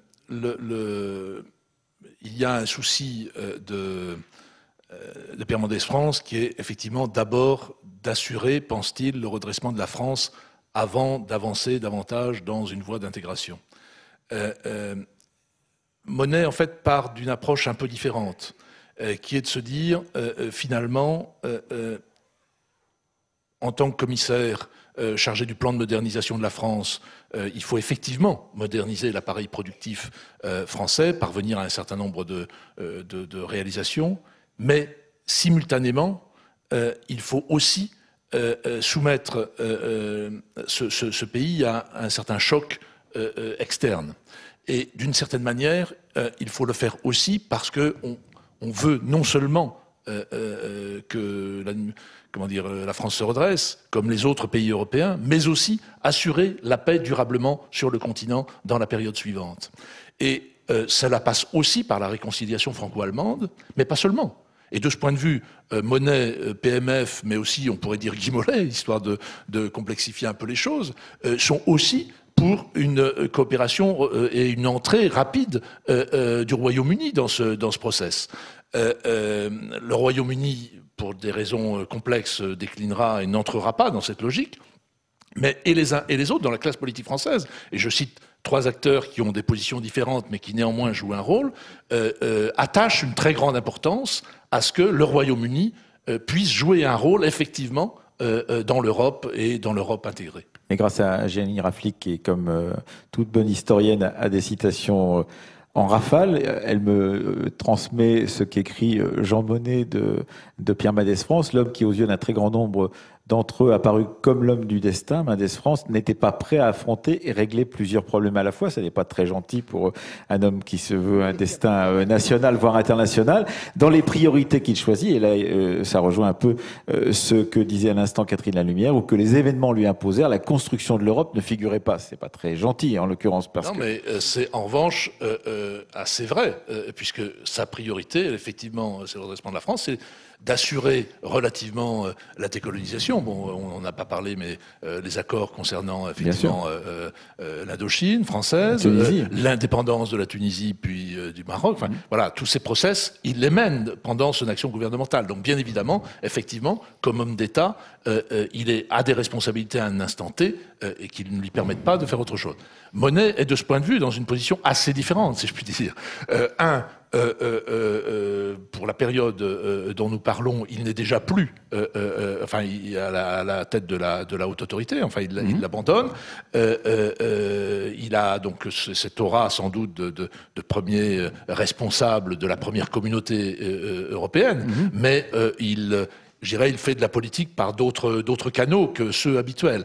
Donc, il est dans une position très très différente. Euh, euh, et c'est là sans doute euh, une grande différence si on essaie de regarder les parcours et les acteurs. Effectivement, Monet est plus apparemment en retrait, mais dans un rôle de, de, de conseiller, éventuellement parfois comme un peu de censeur, comme vous le soulignez, mais, mais pas dans une position de responsable politique qui lui-même gouverne véritablement et impulse à un État la, la, la, direction. donc voilà, euh, c'est une position très différente. Euh, Catherine Lumière, euh, euh puisqu'on évoque cette figure de, Pierre Mendès France, quelque chose qui, m'interroge, puisque vous avez vécu dans différentes instances européennes et à différents niveaux justement de ces, institutions européennes. on sait combien l'Europe tente à célébrer, que ce soit Adenauer ou Jean Monnet. Est-ce que vous avez jamais entendu parler justement de Pierre Mendès France dans ces instances européennes pour lui rendre hommage, pour dire il avait une vision de l'Europe, mais ça n'était pas forcément celle qui se mettait en place. Enfin, est-ce que vous êtes en train, avec beaucoup de nuances, de nous présenter, ainsi que Génie Raflik Ou est-ce qu'au contraire, il fait partie de ces oubliés de la construction européenne pour une ou deux de ces euh, décisions politiques qui apparaissent comme étant hostiles justement à cette construction européenne, Catherine Lumière Est-ce qu'il est évoqué dans les enceintes dans lesquelles vous êtes passé? Oui, oui. Euh, je pense que si, j'ai peut-être euh, une forme d'amnésie, mais je n'ai jamais, je crois, entendu parler de Mendes France dans les instances européennes. C'est pour ça que je vous posais la question. Peut-être, peut-être, au Conseil de l'Europe, dans les services et lorsqu'on traitait de la charte sociale européenne, puisque la première charte sociale européenne, c'est pas à Bruxelles, dans la communauté, c'est au Conseil de l'Europe qu'elle a été discutée et adoptée. Et c'est peut-être là que j'ai entendu parler de Mendes France. Mais sinon, il ne fait pas partie de, des figures. Des figures tutélaires. Tutélaires. De ceux que, le, si on, acceptait de faire des billets de, banque avec des effigies d'hommes ou de femmes euh, politiques européens, on accepterait de mettre sur ces billets de banque, en l'occurrence. Bah, c'est-à-dire que personne ne le reconnaîtrait. voilà. Alors vous me direz que d'autres ne sont pas reconnus non plus. Mais c'est vrai qu'il ne fait pas partie de ce panthéon euh, euh, traditionnel euh, européen. Ça veut donc dire que tout de même cette tâche supposée, enfin tu vois, cette, cette façon de le regarder comme sinon un anti-européen, du moins quelqu'un de sceptique vis à -vis de la construction européenne, a fini par percoler dans l'imaginaire de tous ceux et de toutes celles qui, aujourd'hui, à un endroit ou à un autre, servent cette Europe euh, qui s'est déjà construite. Je, n'irai pas jusque-là. Euh, c'est une ignorance, tout simplement. D'accord. Ce n'est pas. Alors, il après le colloque d'aujourd'hui, ça sera moins. Euh, les gens seront moins ignorants, évidemment. Oui, mais, vous savez. Aujourd'hui, le Conseil de l'Europe, c'est 47 pays membres. Bien sûr. Donc, les grands hommes français sont quand même relativement peu nombreux par hmm. rapport à 47 euh, pays. Et même l'Union européenne, ça fait quand même 500 millions d'habitants. Hmm. Donc, euh, nos grands hommes ne sont pas forcément sur la première marche au niveau européen. Maurice Bro, sur ces questions, justement. Concernant le Conseil euh, de l'Europe, euh, mais parle ici devant une autorité avec Catherine, et qui en particulier a, réalisé ce travail important qui a été l'ouverture à l'Est de l'Europe centrale et orientale au sein du Conseil. mais Monet, comme, d'autres, militants de l'Europe, euh, ont, eu un jugement très, sévère sur le Conseil euh, et sa mise en place euh, à la fin des années 40 et, ses premières années de fonctionnement. Et c'est la raison pour laquelle, d'ailleurs, il, il lance une autre forme d'intégration européenne à travers la, CECA. parce que justement, essentiellement intergouvernemental, parlement euh, des parlements euh, euh, et beaucoup de comment dire de, discussions justement et assez peu d'actions concrètes. Et, Monet, concernant le Conseil de l'Europe, était très critique sur son, sur son fonctionnement. Une fois encore, ça a été une des raisons pour lesquelles il a, il a été un des acteurs de ceux qui ont lancé autre chose. Mais dans les grands acteurs du début des années 50 au Conseil de l'Europe, effectivement, Mendès n'est pas non plus une des personnalités marquantes, peut-être davantage la Mollet. Mmh, Catherine Lalumière. Oui, euh, d'une certaine manière, le Conseil de l'Europe est, injuste à l'égard euh, de la mémoire de Mendes France, parce que si on veut schématiser, Mendes France avait, à l'époque, en tête, non pas une formule supranationale ou fédéraliste, mais en réalité l'idée d'une Europe euh, intergouvernementale. Mmh. Euh, comme le Conseil de l'Europe. Euh, en fait, il était européen en ce sens qu'il disait euh, bon, il faut la paix entre nous, il faut qu'on se concerte, il faut qu'on fasse des choses ensemble, il faut qu'on cesse de se battre en permanence, etc. Et il était à l'aise, en fait, avec une formule intergouvernementale. Il n'a pas ressenti l'agacement de Jean Monnet euh, et d'autres, euh, des Paul-Henri Spaak euh, ou autres, qui disent c'est insupportable, on n'avance pas. On piétine. on piétine avec la formule intergouvernementale. Il faut imaginer autre chose. Et l'autre chose, c'est la supranationalité, le fédéralisme et avec euh, la commission, la haute autorité, qui est euh, euh, en quelque sorte extraterritoriale, etc., etc. Donc quelque chose qui rendait Mendes France méfiant. Et il a un penchant naturel pour l'intergouvernemental. Mhm. Jenny Raflik, sur ces questions, il y a peut-être un point sur lequel il pourrait y avoir une sorte de renouveau de la pensée de Mendes au point de vue européen euh, dans une Europe qui est en profondément, en changement aujourd'hui, c'est la question du rapport au peuple européen. Il y avait chez, chez Madès un, souci justement de l'appel au peuple, de la discussion avec le peuple, et donc euh, de quelque chose de, plus euh, démocratique, dirions-nous, puisque le mot démocratie était utilisé tout à l'heure par Catherine Lalumière, de plus démocratique que ce que l'on critique dans la construction européenne actuelle. Qu'est-ce que vous en pensez? Oui, alors je, pense que justement, ça fait quoi cette différence très forte entre Jean Monnet et, euh, Pierre Mendès France?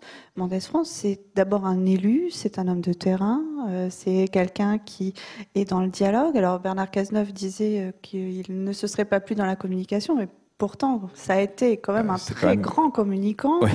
Euh, justement, ça a été le premier justement à, aller, euh, voilà, ces causeries, euh, causeries au coin du feu, à, aller dans la presse, à, jouer sur cette communication, à jouer sur cette image. Jean Monnet, de par Jean Monnet est, pas un politique. Enfin, il se présente pas. Enfin, il fait de la politique dans un dans un sens, oui. oui mais, il est en back-office. voilà, Jean Monnet ne se présente pas aux élections, ne va pas au devant des Français, et justement, je crois que c'est un peu l'opposition qu'on a très souvent aujourd'hui entre cette Europe qui est accusée d'être technocratique et une Europe dont on attend plus, euh, peut-être de social, euh, de, rapport au peuple, euh, etc. Et là, effectivement, on, a vraiment deux caractères, deux visions de l'Europe. On a beaucoup insisté ce matin, Sylvain Sherman a beaucoup insisté sur l'action qui précède les institutions. Voilà, Jean Monnet, c'est les institutions. Mendes, c'est peut-être d'abord l'action, les objectifs, l'harmonisation. Ce qui ne veut pas dire que Jean Monnet n'est pas favorable à une Europe sociale et euh, Voilà, pas du tout. Hein. mais on a deux visions de la construction européenne. Et aujourd'hui, je pense qu'il ne faut pas se leurrer. C'est on l'a évoqué depuis ce matin à plusieurs reprises, cette campagne présidentielle, la dernière, et l'utilisation de l'image de Mendes, c'est sans doute là justement la faille sur laquelle certains ont cru pouvoir récupérer Mendes euh, contre, contre ce qu'il a toujours été, toujours représenté, et, notamment, je, moi je pense l'expression a été dite à plusieurs reprises, mais effectivement par Gérard Bossuet, par Bernard Cazeneuve, un homme de gauche, les gauches européennes, la construction des gauches européennes, ce qui est quand même un comble de le voir récupéré par l'extrême droite, mais c'est sans doute sur cette faille et cette incompréhension euh, que ça, que ça peut se jouer. Je voudrais juste aussi rappeler quand même que Mendes, euh, effectivement, il est très peu au pouvoir et qu'au moment où il est au pouvoir, euh, c'est pour ça que c'est pas non plus un père de l'Europe ou qu'il n'est pas resté dans les mémoires euh, comme ça. D'abord, il n'en a pas eu l'occasion. Il est très peu au pouvoir et puis il a des priorités. Sa priorité, c'est régler la question indochinoise, c'est lancer euh, la question tunisienne, marocaine. Ça, c'est vraiment la grande priorité qui est, qui est la sienne. Et le grand paradoxe de l'expérience politique de Mendes, on n'a pas arrêté de parler d'économie et de finances depuis ce matin. C'est un économiste avant toute chose. Mais il ne prend pas le ministère de l'économie parce que ce n'est pas la priorité du moment. Il prend le ministère des Affaires étrangères puisque la quatrième permet au président du Conseil d'être ministre. Parce que c'est la priorité du moment. S'il était resté plus longtemps, sans doute sa politique aurait été différente. Sans doute il aurait amorcé autre chose. Mais mais à ce moment-là, c'est l'Indochine avant toute chose. D'ailleurs, c'est le calendrier qu'il a présenté dans son, euh, discours d'investiture. La première chose, je réglerai la question indochinoise. Mais ça, c'est pour euh, le passage à la présidence du Conseil. Mais il y a tout de même, euh, même si Catherine Lalumière nous, vient de nous dire que c'était loin, 1982 et la mort de Pierre Mendès France, il y a tout de même, après 1954, pas mal d'années où il a l'occasion de réfléchir, de parler, d'évoquer justement cette question européenne. Et on n'a pas pour autant l'impression qu'il est... Euh, qu'il ait euh, pris en charge cette question-là, alors qu'il n'était plus aux affaires évidemment, mais qu'il l'ait prise comme, euh, comme étant quelque chose de prioritaire. On a évoqué tout à l'heure effectivement son discours au moment de 1957, mais donc il y a d'autres occasions qui ont peut-être été euh, là aussi des occasions de malentendus, Général Flick. Oui, peut-être d'autres occasions de malentendus, mais son discours en 57 sur la modernisation de la France fait, l'objet de malentendus. Il y a un certain nombre de passages, le discours sur les migrants, sur la question migratoire, fait l'objet de beaucoup de malentendus. Et puis ensuite, euh, tout ça est un petit peu étouffé par son combat des institutions de la Ve République. Et finalement, ça passe aussi. Il y, a, toujours, quand on est dans l'opposition, puisque c'est le cas, il y a une priorité aussi des dossiers euh, à ce moment-là. Et puis, et puis, ce que les médias et ce que l'opinion publique garde, bah, c'est d'abord ce discours, je pense, d'opposition avant le discours européen qui peut évoluer, puis qui est plus subtil, qui est plus technique, qui est peut-être plus pointu aussi. Euh, Maurice Bro et Catherine Lumière. Maurice Bro. juste sur la partie, euh, euh, comment dire, le, toujours en jouant les deux profils de Monet et de, et de Mendès. concernant comment dire, le, moment où nous sommes de l'Union européenne et ce besoin que nous avons de, délibérer davantage et d'avoir un, contact sans doute plus direct entre celles et ceux qui euh, sont en position de décider de l'avenir de l'Europe et puis euh, euh, nos concitoyens et nous-mêmes pour en débattre. J'entends ce qui est dit concernant la, maîtrise des techniques de communication de, de Mendès France et donc notamment toutes ces soirées là au coin du feu. en même temps, il ne faut pas non plus, et les communes, limiter l'image de, de, Monet, et là c'est juste un souci quand même de, réajuster un peu les choses, à simplement euh, le techno en back-office qui fait les choses. Euh, euh, dans ce cas, comment expliquez-vous, et c'est une question que je vous pose, qu'il y ait en France sans doute plus de lycées, de collèges, de rues qui portent le nom de Monet que de Mendès Ça dit quelque chose quand même. Euh, euh, euh, et là, de ce On va demander aux gens qui sont dans la salle de, regarder tout de suite sur Google pour savoir s'il y en a plus de, et là, Non, et là, de ce point de vue, il y a, je pense, une communication particulière, sans doute, de Monet. et en particulier. Dans le Cognacé, c'est sûr, il y en a plus pour Jean Monnet. et, en Normandie, peut-être plus de Pierre Mendès France. au, total, hein, en France même, s'il y a tant de, comment dire, d'institutions ou de lieux qui portent ce nom-là, euh, c'est pas tout à fait par hasard. C'est aussi le grand succès qu'ont été notamment ses mémoires, qui été une, une histoire qu'il a racontée assez tard. euh, Oui. euh, dans, dans son parcours et dans sa vie. Dans les années Euh, 80. Euh, euh, non, fin des années 60, deuxième, mois- quinze- deuxième moitié, au milieu des années 70, euh, mais qui correspond aussi à un, un- un moment où euh, il met en ordre les choses. Euh, concernant Mendes France, effectivement, et il a rendu tangible à ce moment-là ce qu'a été ce rêve européen. Euh, euh, on- effectivement, chez Mendes France, on n'observe pas cette, cette, euh, cette histoire un petit peu euh, qui, qui raconte un objectif poursuivi euh, de- avec ténacité pendant des décennies durant. Non, mais il raconte plus une méthode, Mendes France, quand il raconte son. Je, je suis prêt à vous parler de la méthode Monet, mais c'est un autre objet. Euh, Catherine Lalumière, euh, c'est un homme de gauche. euh, Pierre Mendes France, on l'a redit tout à l'heure. Euh, Est-ce que justement les, hommes ou les femmes de gauche aujourd'hui qui peuplent les hémicycles européens et les autres endroits justement liés à, ce regard français sur l'Europe font référence à, à Pierre Mendès France Est-ce qu'ils ont une vision de l'histoire et de l'histoire de l'Europe qui a été façonnée par un personnage comme Mendès France avec les doutes qu'il a pu avoir par rapport à cette construction ou au contraire, est-ce qu'ils ont adopté une autre vision euh, de l'histoire de l'Europe qui ne serait pas celle de Pierre Mendès France, d'après ce que vous avez pu euh, voir dans les, les endroits où vous vous êtes trouvé C'est un vaste sujet. hein.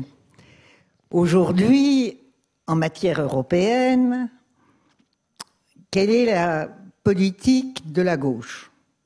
Ou des gauches, enfin. Des gauches, parce que... au moins deux. Bon, Sinon, bon euh, évidemment, il faudrait beaucoup de temps. pour, euh, mais je pense que euh, les- leçons de Mendès France peuvent servir, devraient servir. Il y a aussi des contresens ou des récupérations qu'il faudrait dénoncer. Mais il y a des choses à retenir, hein, incontestablement. Et à ma connaissance, ça ne se fait pas beaucoup. Alors, euh, la méfiance, euh, pourquoi pas euh, Il faut toujours être méfiant à l'égard de, politiques nouvelles, d'institutions nouvelles, de projets nouveaux, etc. Oui. Et on peut même dire que le projet européen de Mendes France peut très bien être repris par euh, la gauche, non seulement en, France, mais euh, euh, dans les autres pays d'Europe, une société prospère, juste, pacifique, tout ça, c'est franchement, et c'est évidemment un contresens total euh, si le Front National récupère euh, Mendes France, euh, c'est euh, à l'évidence absolument pas ça.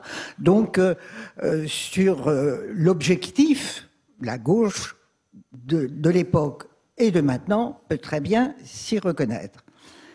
Alors ensuite, il y a quand même des choses plus Délicates. plus délicates, oui. Et par exemple, sa méfiance à l'égard du marché commun. Il y voit uniquement un marché libéral, le libéralisme économique à tout craint. Bon, honnêtement, la réalité est plus nuancée. Nous n'avons pas en, en Europe du libéralisme euh, à tout craint aujourd'hui, aujourd'hui. Et l'évolution a montré qu'il y avait quand même un libéralisme, oui, très tempéré. ça n'est pas, le pas discours, loin. ça n'est pas le discours de l'extrême gauche ou de la gauche euh, de Jean-Luc Mélenchon vis-à-vis de cette Europe. par voilà. exemple. Alors, prenons les économistes attaques, par exemple, ou les économistes atterrés. Je ne sais pas s'il y en a dans la salle, mais c'est une branche de la pensée économique qui est très, très dynamique à l'heure actuelle et qui n'aime pas du tout l'Europe et qui considère que la politique économique de l'Europe est dangereuse. Bon. Euh, ce serait évidemment assez long de, de- de- de tout détailler. Mais par exemple, euh, la création de la monnaie, Mhm. l'euro, c'est le remède qui était dans la tête de Mendes un des remèdes pour éviter que euh, notre pays soit amené à dévaluer à tout craint. Ce qui a été souvent le cas.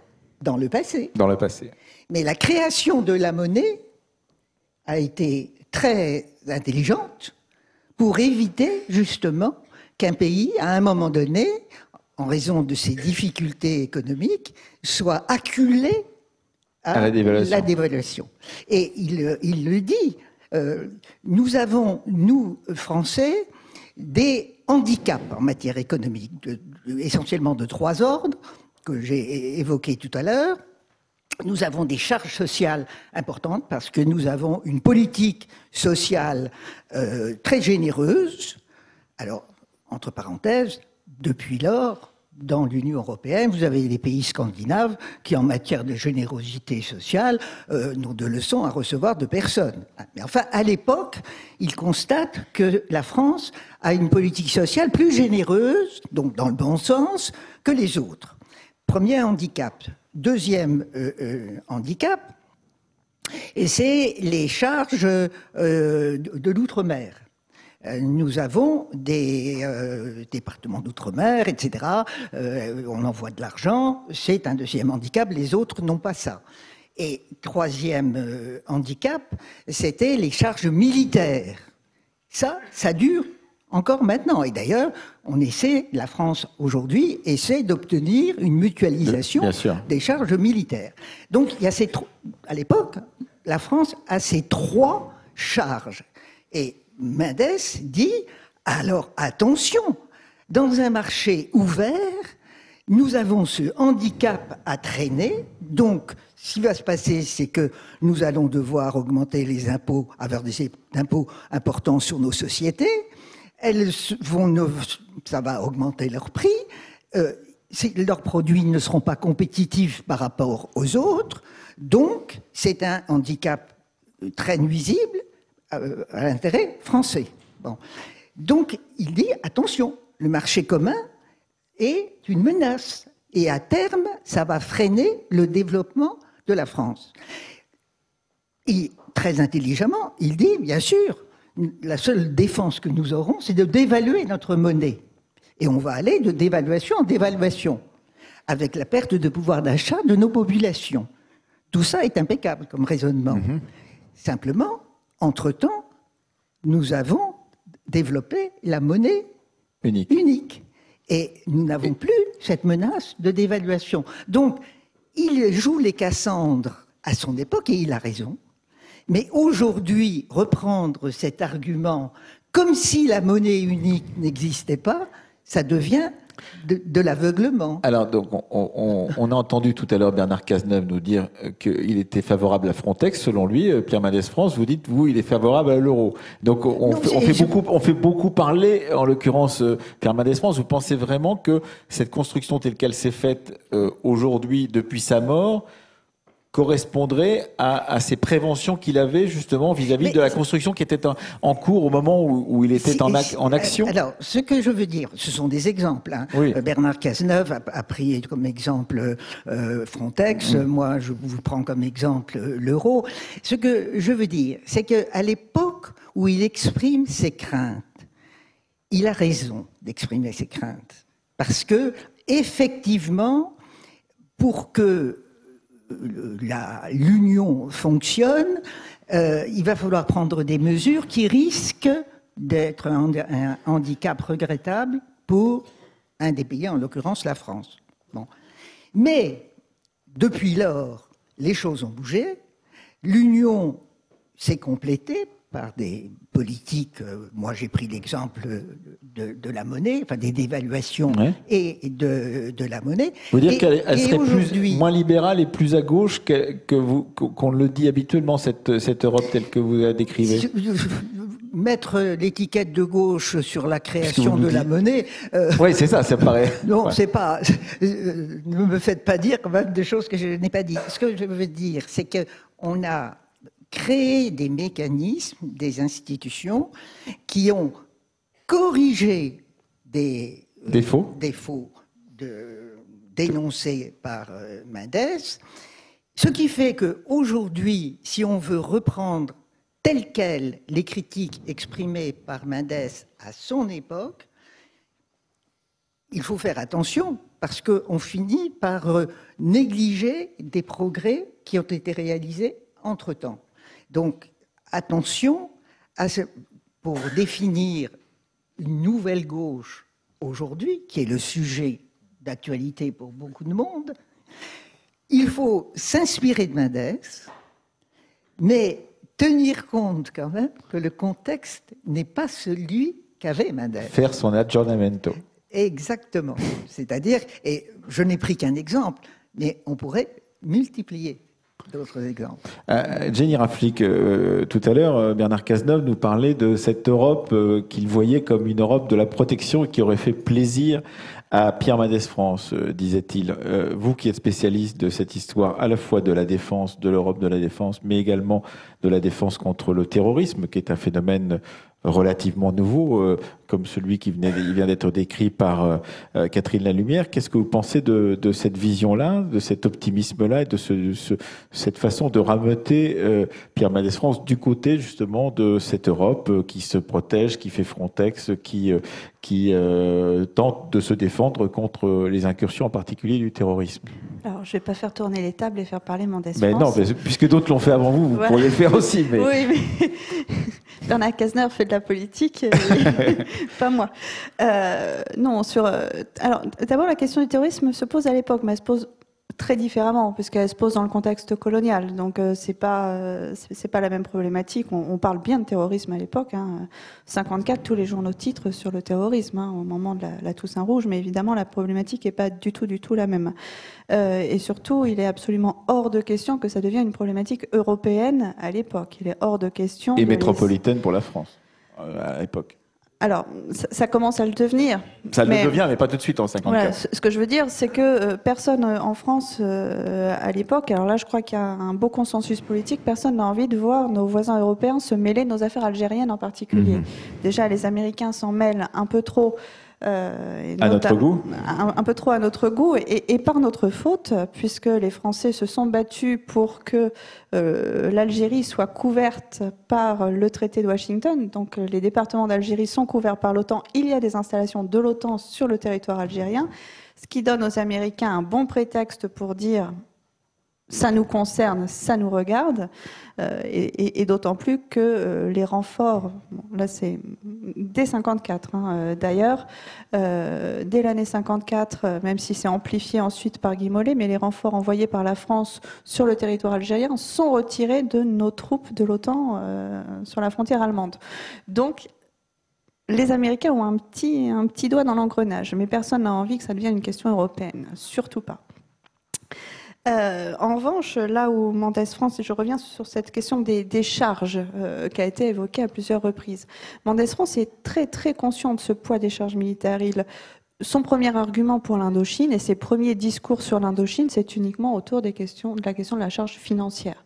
La guerre d'Indochine, ça nous coûte trop cher par rapport à ce que ça nous rapporte assez vite, d'ailleurs, sur l'Algérie, il commence à mettre en balance et, euh, des proches de Mendès France commencent à établir des rapports, notamment euh, euh, les hauts fonctionnaires du ministère de l'économie, sur le, coût, le coût de la guerre d'Indochine par rapport d'Algérie, donc par rapport à ce que ça peut, si on gardait l'Algérie française, par rapport à ce que ça rapporte, et commence à dire que quand même les colonies, c'est financièrement rentable, y compris pour les territoires d'outre-mer. Il y a pas mal de notes qui circulent euh, qui, qui signalent que c'est pas, c'est une charge qui devient euh, vraiment. La France n'a plus les moyens de cette politique et qu'il va falloir, euh, qu'il va falloir trancher. Euh, mais Mendès très tôt réfléchit à ces questions des charges, notamment des charges militaires. Il faut rappeler que c'est lui qui initie notamment, et ça c'est vraiment fondamental parce que ça a presque toujours été oublié, on parle de euh, De Gaulle et la bombe atomique, c'est Mendès qui initie le programme de recherche. Par un texte qui est secret à l'époque, qui n'est pas publié au journal officiel, mais, mais c'est lui qui initie la marche vers euh, la bombe française. C'est lui qui lance les premières démarches. Et évidemment, l'avantage du nucléaire, c'est de baisser euh, cette charge militaire, c'est de rentabiliser, c'est la puissance de la France, et, ça rentre dans cette réflexion euh, globale. Là aussi, encore une chose que Mendes a initiée, dont il ne profite pas, il ne profite jamais politiquement euh, du résultat d'ailleurs, mais il a initié comme ça, il a posé des petits jalons, des petites choses qui vont finalement, au, bout du compte, permettre à la France de, tourner la page d'un certain nombre de ces, euh, problématiques. Comme le disait Jean-Marie Soutou, euh, bah, De Gaulle récupère finalement et transforme un peu l'essai, mais c'est Mendes qui a posé les petites pierres qui permettent de le faire. Et en ça, effectivement, la question des charges, elle est fondamentale dans sa réflexion. Alors, cette question des charges, mais je vous ai posé aussi une question sur la question de la protection, l'Europe de la protection. C'est comme le disait euh, tout à l'heure Bernard Cazeneuve, cette question de la protection qui semblait, dans la pensée de Bernard Cazeneuve, étant euh, comme étant essentielle dans la vision du monde, euh, protéger les citoyens français, etc.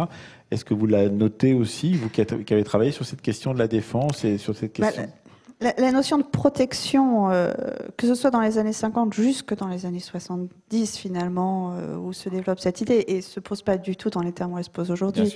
Ça n'a rien à voir. Euh, il y a une réflexion chez Mendes, on l'a évoqué à plusieurs reprises ce matin, de protection, notamment face à la concurrence des travailleurs. Et, c'est les Italiens qui l'inquiètent. Hein. C'est pas les migrants venus d'Érythrée. c'est vraiment un autre un autre contexte qu'on peut pas qu'on peut pas comparer. Euh, il n'y a pas de menace, si ce n'est la menace soviétique. Et évidemment, on ne va pas se protéger contre les chars soviétiques euh, par Frontex. Donc, euh, je pense que les questions ne se posent pas du tout dans, les mêmes, dans les mêmes termes à l'époque. Maurice Brault, vous vouliez rajouter quelque chose? Non, moi là-dessus, je suis tout à fait d'accord avec Jenny. Il n'y a, a, absolument pas. On est dans un autre un autre monde. Euh, mais pour, en revenir, à, la question que vous posiez aussi à Catherine Lalumière sur euh, euh, quels seraient les, grands Français de gauche ou quelles seraient les grandes personnalités de gauche qui, aujourd'hui, dans toute l'Europe, veulent dire quelque chose, je pense que de ce point de vue, il y a eu des ouvrages écrits à ce propos, mais entre Mitterrand et, Pierre Mendès France, je pense que là, de ce point de vue, il y, a, une trace de François Mitterrand, incontestablement, aujourd'hui encore en, Europe. Euh, euh, il y a d'autres ah, personnalités. Deux, septennats contre huit mois de pouvoir. oui, non, mais, je, je, mesure, je mesure, bien tout cela, les, traités européens euh, signés, etc. mais il y a d'autres personnalités européennes de gauche qui n'ont pas euh, signé pour autant, et qui ne sont pas restés 14 ans aux affaires, et qui n'ont pas non plus euh, euh, signé autant de traités européens. Je pense à Paul-Henri Spack pour la Belgique, je pense à, Spinelli, qui pourtant n'a pas eu de, de, de, de responsabilité aussi importante ministérielle en Italie, qu'on a eu au niveau européen, mais pas en Italie, et qui ont laissé une trace, entre guillemets, de gauche mm-hmm. en Europe, au sein de ce qu'aujourd'hui l'Union européenne. de ce point de vue, effectivement, ce n'est pas Mendès France. Euh, Jenny Raflik, vous vouliez rajouter quelque chose Et peut-être Catherine Lalumière avant qu'on passe la parole à la Juste euh, en écoutant euh, Maurice, je repense à, ce qui a été évoqué euh, ce matin. Alors je dis ça devant un homme de radio, mais on est quand même dans une société de l'image. pour le coup, Mitterrand, on a des images, et notamment la fameuse image, voilà, de Verdun, de Verdun, 84. ce matin, Gérard Bossuat disait à juste titre qu'il avait cherché qu'il n'y avait pas beaucoup. Alors, il, voilà, il nous, il nous, disait très heureux qu'il avait trouvé une photo de Mendès euh, entre, euh, je ne sais plus, Adenauer et Eden, mais que justement, il y avait. Bah, il n'y a, y a, y a, pas d'image comme ça marquante de Mendès. Il y a des images marquantes de Mendès, mais pas sur ce terrain pas, pas sur ce terrain-là. Euh, et puis, ce sont surtout pas les images de la conférence de Bruxelles qui tournent à la catastrophe qui peuvent, qui peuvent servir. Donc, on n'a pas de visuels qui peuvent alimenter non plus la légende. Catherine Lalumière. Oui, euh, je pense que aujourd'hui, euh, on cherche euh, où va l'Europe. Et il y a peut-être un point que ici nous n'avons pas encore évoqué et on devrait le faire. C'est pas contradictoire du tout avec l'œuvre de Mendes France, mais ça la prolonge. Il manque, depuis le début, au projet européen, une dimension culturelle et spirituelle. Les pères fondateurs l'avaient senti d'ailleurs. Et il ne faut pas oublier que le premier texte qu'ils ont adopté, c'est la Convention européenne des droits de l'homme. Ils n'ont pas commencé par l'économie, contrairement à ce qu'on croit. Alors, Mendes euh, insistait sur le fait qu'il fallait un cadre politique qu'il appelait un peu démocratie. Je l'évoquais tout à l'heure. Et il avait senti que l'économie, c'est un peu trop froid et matérialiste, qu'il fallait autre chose. Et il parlait beaucoup, Mendes, de la justice sociale. On va vers euh, l'humanisation. Et je vais un peu plus loin encore. La justice sociale, oui. Et en plus, les valeurs humanistes, le respect de la personne humaine. Et la Convention européenne des droits de l'homme, la Charte des droits fondamentaux, etc. Je crois que c'est dans la ligne de la pensée de Mendes France. Et s'il n'a pas spécialement parlé des droits de l'homme, en fait, toute son attitude politique était imprégnée de ses valeurs humanistes. Et c'est dans cette voie-là qu'il faut continuer.